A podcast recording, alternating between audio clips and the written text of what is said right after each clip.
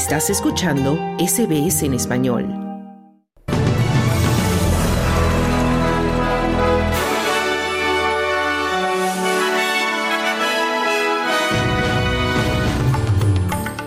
Kathleen Folbig absuelta de matar a sus cuatro hijos. La tasa de paro en Australia aumenta hasta el 3.9% y Cámara de Representantes de Estados Unidos a favor de abrir una investigación formal de impugnación contra el presidente Joe Biden.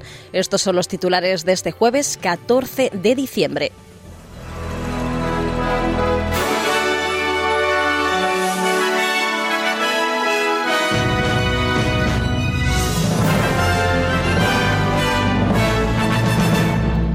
El Tribunal de Apelación Penal ha absuelto a Kathleen Folbig de asesinato de sus cuatro hijos.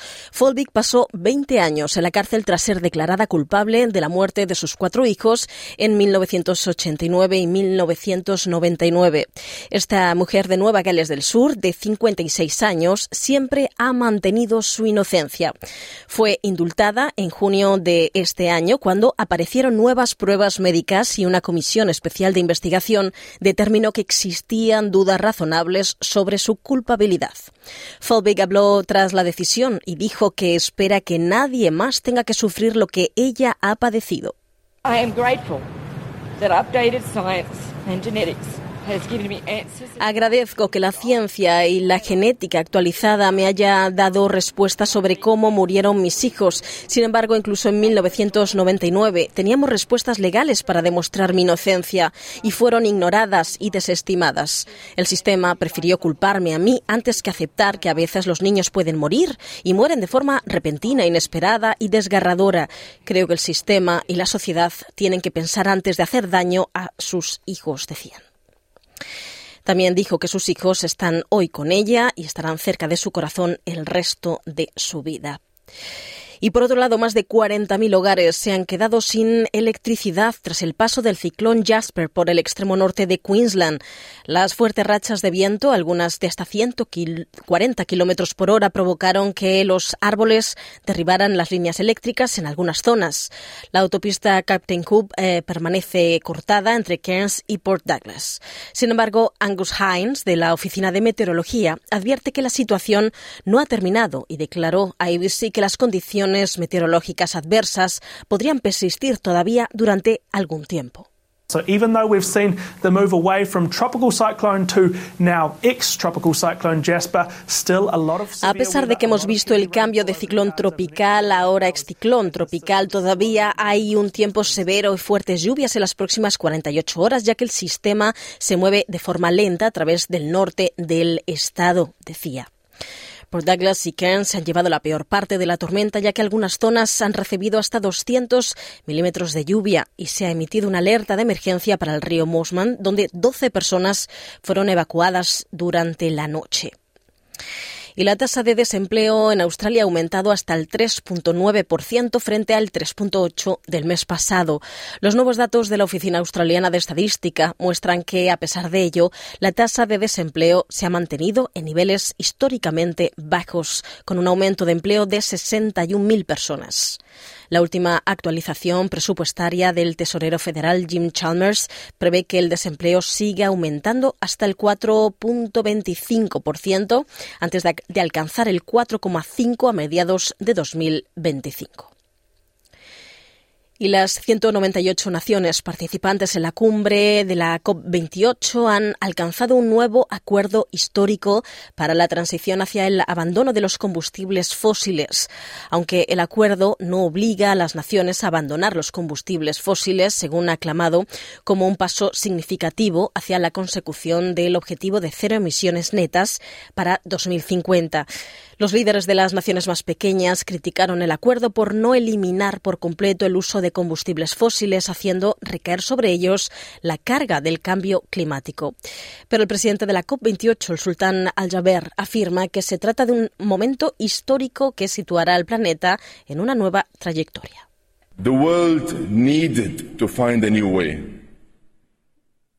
And by following our North Star, El mundo necesitaba encontrar un nuevo camino y siguiendo nuestra estrella polar lo hemos encontrado. Hemos dado una respuesta global, alimentario mundial y a todos los demás mandatos. Juntos nos hemos enfrentado a la realidad y hemos puesto al mundo en la dirección correcta, decía el sultán Al-Jaber. Y por otro lado, Estados Unidos ha pedido a Australia que envíe un buque de guerra al Mar Rojo en medio de las actuales tensiones en Oriente Próximo, donde Israel está librando una guerra contra Hamas en la franja de Gaza. La petición procede de la Marina estadounidense, que quiere que el buque se una a un grupo de trabajo internacional tras los crecientes ataques a buques por parte de milicias apoyadas por Irán que intentan interrumpir los suministros. El general de división estadounidense Pat Ryder afirma que se toman muy en serio la situación en el Mar Rojo y que las acciones que están viendo constituyen una flagrante violación del derecho internacional. This is an international problem that requires an international solution. Uh, we do continue to consult closely with our international allies and partners. Se trata de un problema internacional que requiere una situación internacional. Seguimos consultando estrechamente con nuestros aliados y socios sobre la puesta en marcha de un grupo operativo marítimo. No tengo ningún anuncio específico que hacer hoy, tendré más que ofrecer en un futuro próximo, pero como usted subraya, seguimos patrullando las vías navegables internacionales en toda la región para apoyar a las fuerzas de seguridad. Y decenas de miles de estudiantes de decimosegundo curso en Nueva Gales del Sur reciben hoy los resultados de su ATAR, Australian Tertiary Admission Rank. 69.000 estudiantes del Estado han completado el High School Certificate y 55.523 pueden optar a un ATAR. Los datos del Centro de Admisiones Universitarias revelaron que 49 estudiantes obtuvieron la máxima puntuación de 99,95, 12 de las cuales eran mujeres y 37 hombres, de una mezcla de escuelas gubernamentales y no gubernamentales. El premier de Nueva Gales del Sur, Chris Minns, instó a los que no obtuvieran los resultados deseados a que no se desanimen, afirmando que hay innumerables salidas profesionales.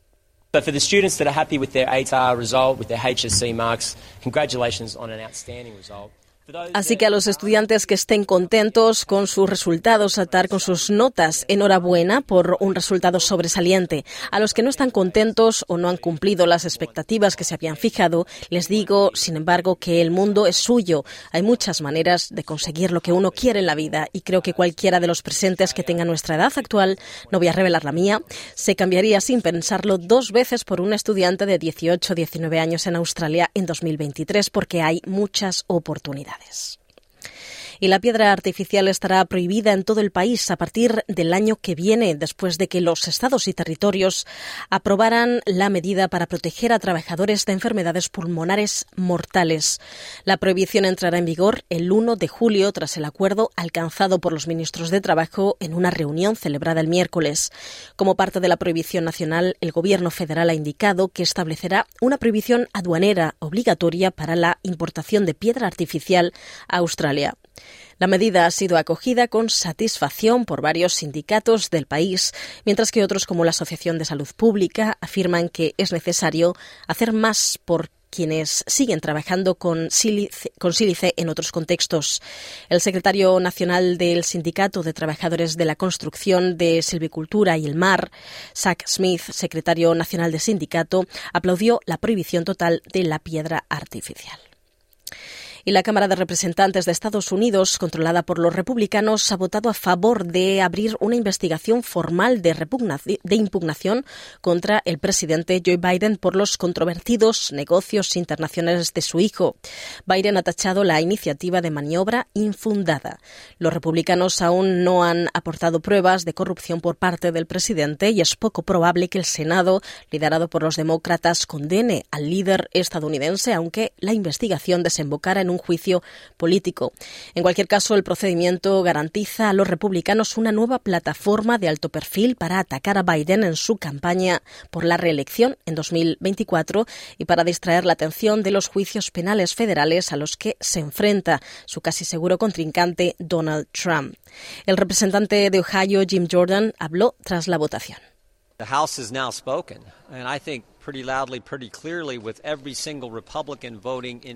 La Cámara se ha pronunciado y creo que lo ha hecho en voz muy alta y muy clara con el voto de todos y cada uno de los republicanos a favor de pasar a esta fase de investigación oficial de nuestro deber constitucional de supervisión. Así que cuando una mayoría de la Cámara se pronuncia a favor de una investigación oficial de destitución con el poder que reside únicamente en la Cámara de Representantes, este poder de destitución eh, envía un mensaje y como presidente acaba de señalar ahora pensamos que esto nos ayudará a conseguir testigos necesarios, decía.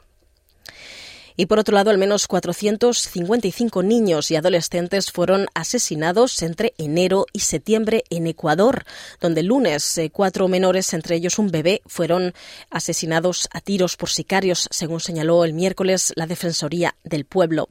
De acuerdo con el reporte semestral del Observatorio Ecuatoriano de Crimen Organizado, entre enero de 2019 y junio de 2022, los homicidios de jóvenes entre 15 y 19 años se incrementaron un 500 ciento en el país.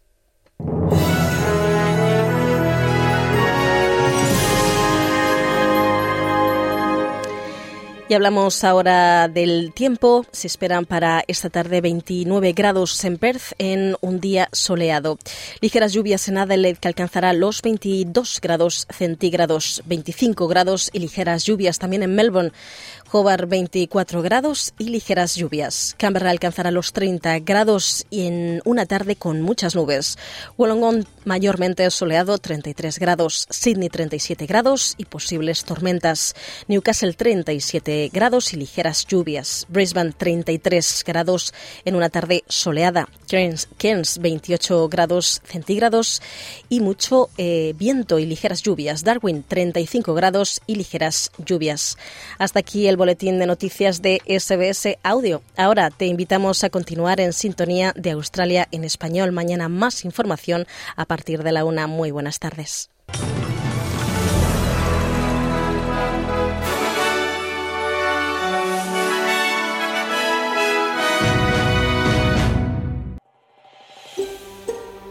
¿Quieres escuchar más historias como esta? Descárgatelas en Apple Podcasts Google Podcasts, Spotify o en tu plataforma de podcast favorita.